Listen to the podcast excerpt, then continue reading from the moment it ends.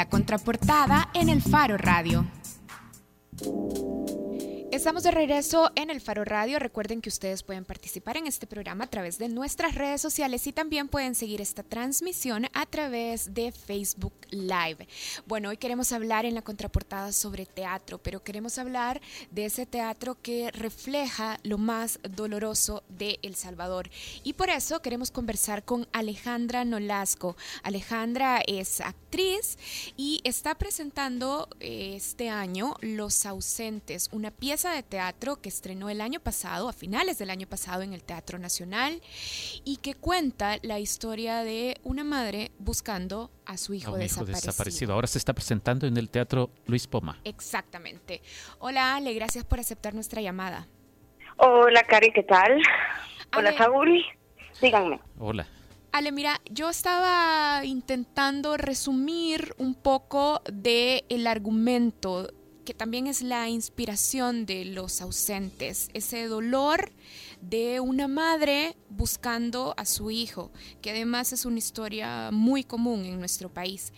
Pero, Ale, este, esta historia, este dolor que, que te motiva, ¿cómo logras hacer esa transformación del dolor al teatro? Mira, pues es lo que sé hacer, ¿no? para empezar es lo que sé hacer, es lo que sé hacer teatro. Entonces, supongo que si fuese pintora, fuese cantante, lo transformaría en otra cosa, pero es, es, es esto lo que puedo dar. Entonces, lo, lo, lo hago precisamente desde el dolor, desde la indignación que me, que me provoca que haya tantas mujeres buscando huesos de sus hijos para siquiera poderlos enterrar y estar tranquilas con eso. Y, y luego lo que quiero es plantearle un, un diálogo al público, o sea, decirle, discutamos sobre esto, esta es la manera en la que yo tengo para discutir esto, para decir que me parece injusto y abominable que esto pase todos los días en el país que vivimos. Y es eso. Ale, vos decías plantearle esto al público, discutir esto con el público. ¿Qué querés que pase? Nos queda claro que esta pieza es una pieza de dolor, pero es una pieza sobre todo de denuncia social. ¿Qué querés que pase con este trabajo tuyo, con, con esta interpretación, con este montaje que, viene de vos? Mira, mi, mi objetivo más próximo evidentemente sería lograr un poco de empatía, ¿no? No conmigo, sino con esta historia. No, no planteo respuestas ante esto, no estoy proponiendo soluciones, no me corresponde tampoco, no, no, no sabría cómo hacerlo. Tengo, tengo las, las preguntas, tengo la, tengo la indignación, tengo la rabia y eso es lo que, y eso es lo que entrego en escena, no, no, no otra cosa. Entonces, a través de esto lo que quisiera lograr, sí, es, es empatía con esto.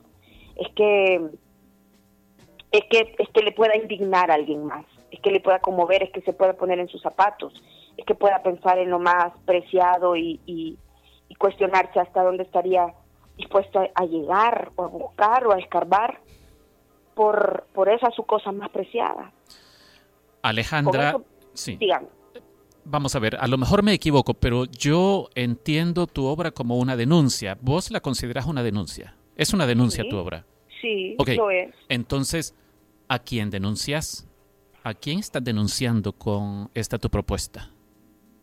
Mira, eh, un poco hice también, haciendo la obra, una lista de otros ausentes, porque quienes me, me planteé quiénes eran los ausentes, no solamente los no solamente los, los chicos que desaparecen, eh, a los que buscan sus madres, sino también otro montón de personas que no hacemos nada para que eso no pase.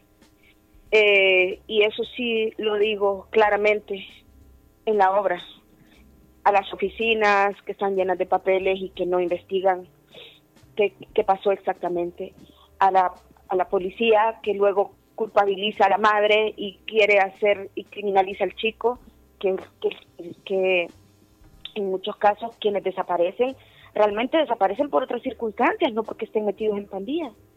eh, a nosotros mismos que vivimos en una burbuja y que nos, que nos resguardamos de todo lo demás para que no nos toque. Entonces, sí, sí, sí mi intención era cuestionar a otros ausentes, cuestionarnos a otros. Pero no crees, sí, pero no crees Alejandra que detrás de esto, en el caso de la gente, de la sociedad, de la comunidad, hay un argumento válido del silencio, es decir, el temor de que si yo intento hacer algo, si yo denuncio, por decir algo, eh, me sucede algo. Es decir, a mí me desaparezcan también. Sí, pero yo no estoy planteando que todo el que vaya a ver la obra tiene que levantarse, hacer una marcha y exigir que aparezcan. No, no estoy proponiendo soluciones, ya te lo digo, pero, pero sí creo en que vale más que sepas que hubo una madre a quien su hijo se lo quitaron por 60 dólares a que no lo sepas. No sé qué vas a hacer con eso. Ya. No sé qué vas a hacer con eso, pero, pero para mí vale mucho más que sepas esta historia a que no la sepas. O sea, ¿te interesa que la gente salga de ver tu obra con una reflexión, por lo menos? Digo algo, que se le mueva algo, que el teatro, el teatro además para eso es genial porque te da la información, pero pero tu cerebro la procesa desde otro lugar también y tu cuerpo es muy sensorial todo.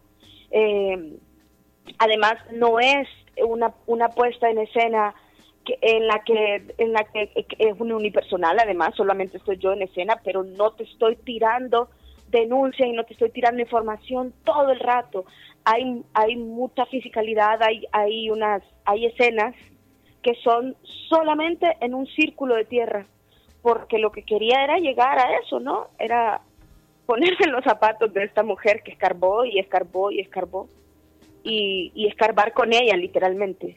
Alejandra, eh, ¿por qué debería de la gente decidir ir al Teatro Poma un, un día en la noche? Y encontrarse con una historia que es muy dura, o sea, y de la que va a salir probablemente sintiéndose mal. Es decir, esta no es una, una, una obra de teatro, o sea, no es el cavernícola, no es una, una historia de risa fácil, sino que es una historia de la que va a Sintiéndose mal y posiblemente señalada, Nelson, porque también señalas con mucha claridad a los evasionistas, ¿verdad? A los que prefieren vivir en esa burbuja, como decías, Alejandra. A ver, la gente que llega al teatro evidentemente es, gente que sabe un poco lo que va a ver y que va precisamente para eso, para conmoverse, para mover algo dentro de sí.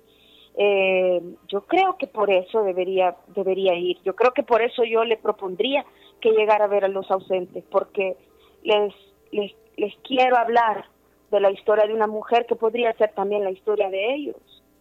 Y y que se dejen conmover por esa historia me parece muy humano y muy válido y muy me parece muy valiente también bien no esconderse ante esa historia Ale bueno para los que quieran ver eh, los ausentes ya terminó la primera semana de presentaciones, pero todavía pueden ir esta semana al Teatro Luis Poma para verte y bueno, para ver los ausentes.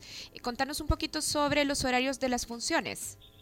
Ok, perfecto. Jueves y viernes, este jueves próximo y este viernes a las 8 de la noche, el sábado a las 5 de la tarde y a las 8 de la noche y el domingo la última función a las 5 de la tarde.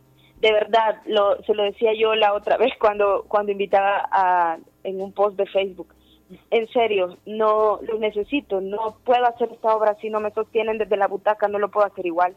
Es, em, es muy fuerte es, es muy fuerte lo que pasa y es muy fuerte sentir también el sostén del público de que estamos de que estamos eh, que estamos contando esta historia todos o al menos que estamos pronunciando esos nombres todos nosotros juntos.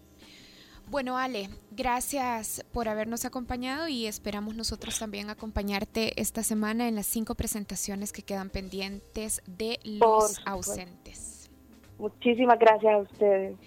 Bueno, si quieren comprar antes sus entradas para ir a ver los ausentes, pueden entrar a la página del Teatro Luis Poma, que es así, www.teatroluispoma.com y ahí es súper fácil comprar en línea las entradas, pero también pueden ir directamente al teatro en Metrocentro y comprar ahí en taquilla. La taquilla está abierta martes y miércoles de 2 de la tarde a 6 de la tarde y de jueves a domingo a partir de las las 2 de la tarde. Así es que vayan, hay cinco presentaciones disponibles, es una buena oportunidad para verle este fin de semana.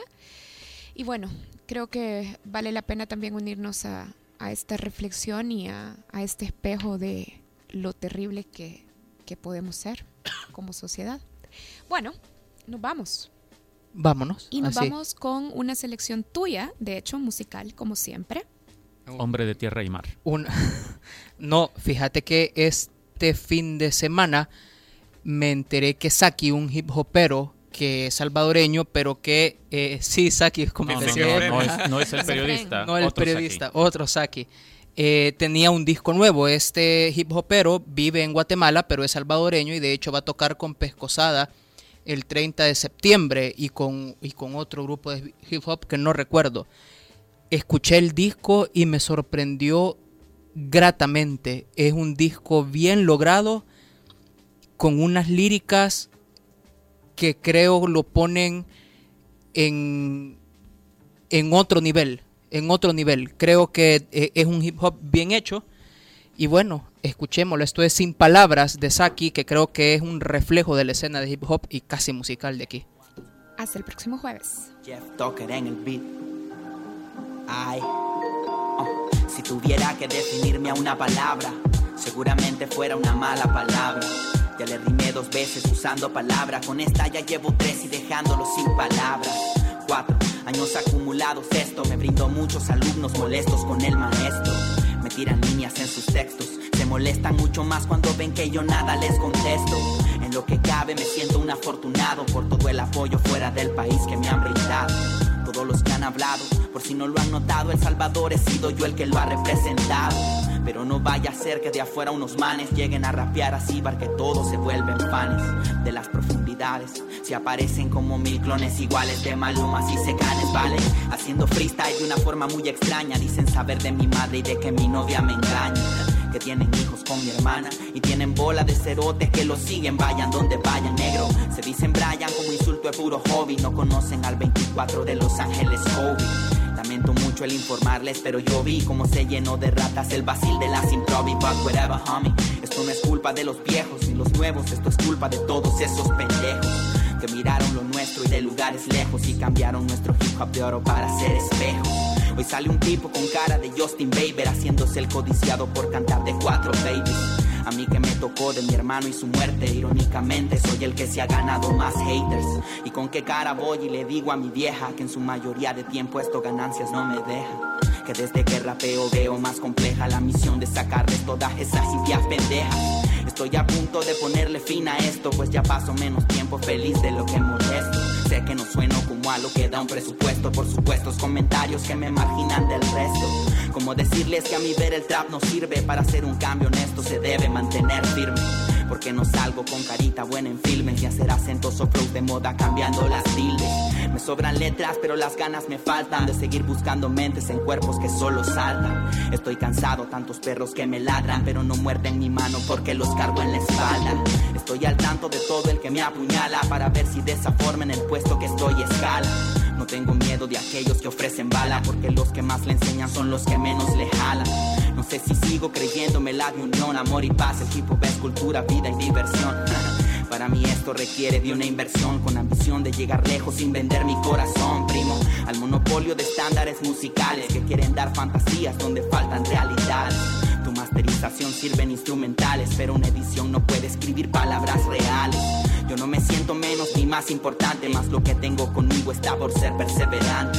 Para los nuevos y los que estuvieron antes, fin del mensaje, atentamente su representante.